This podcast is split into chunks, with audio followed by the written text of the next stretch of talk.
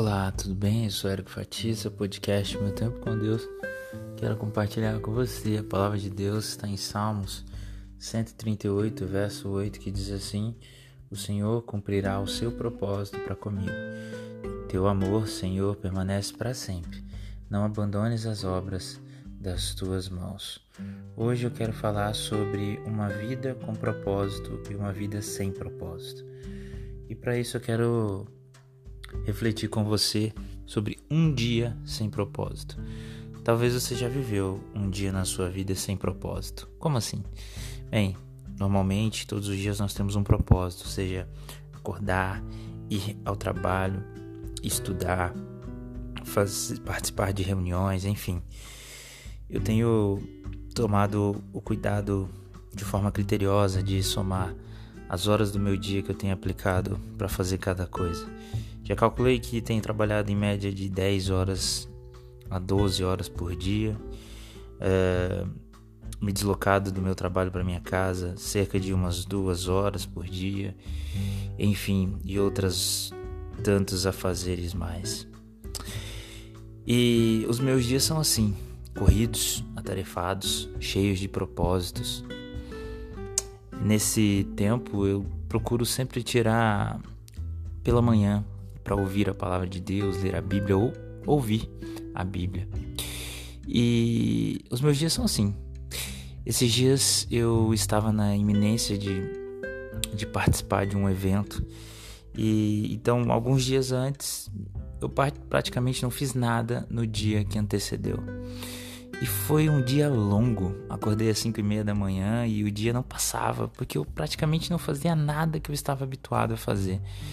Não trabalhei, não estudei, não saí, não fiz praticamente nada. Ainda dormi no meio do dia e o dia não passava. Uau, foi um dia sem propósito. O dia não passava, parecia insosso. No final do dia, com a fazer e já preparando para o outro dia, o dia passou muito mais rápido. Moral da história: se um dia sem propósito demora demais para passar, que dirá uma vida sem propósito. Uma vida sem propósito, ela é insossa, ela é sem graça.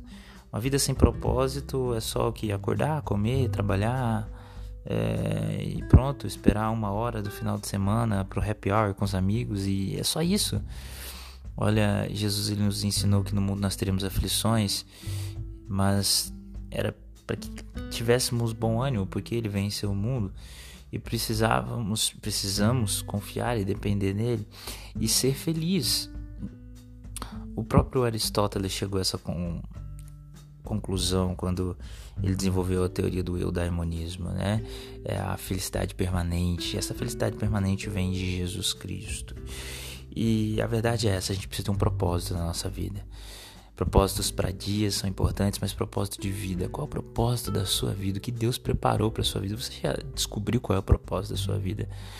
Como pregar o evangelho, como viver o amor de Cristo para alcançar outras pessoas, como compartilhar a alegria que Deus tem te dado, como usar os seus dons e talentos em prol do louvor da glória de Deus, abençoando outras pessoas. Você já parou para pensar nisso? Eu espero demais que você saiba qual é o seu propósito, que você já tenha encontrado o seu propósito de vida e que todos os dias você busque cumprir esse propósito. Eu tenho certeza que seus dias serão mais completos, mais perfeitos quando o propósito de Deus tiver alicerçado no seu coração e você estiver fazendo a vontade dele para abençoar outras pessoas. Porque afinal de contas, o propósito de Deus na nossa vida não é para o nosso próprio ego, mas é para que a gente possa alcançar outras pessoas. Jesus, ele foi um servidor. Ele serviu por isso que no serviço público a gente chama de servidor público. É para servir o próximo. A vida não tem graça se não for para servir o próximo. O casamento não tem graça se não for para servir o próximo. Afinal de contas, ninguém entra no casamento para que o outro lhe faça feliz, mas pelo contrário, é para fazer o outro feliz. E é isso. A vida é um eterno viver de propósito, propósito de servir, propósito de amar, propósito de buscar a salvação em Cristo e compartilhar com as outras pessoas. Que Deus te abençoe.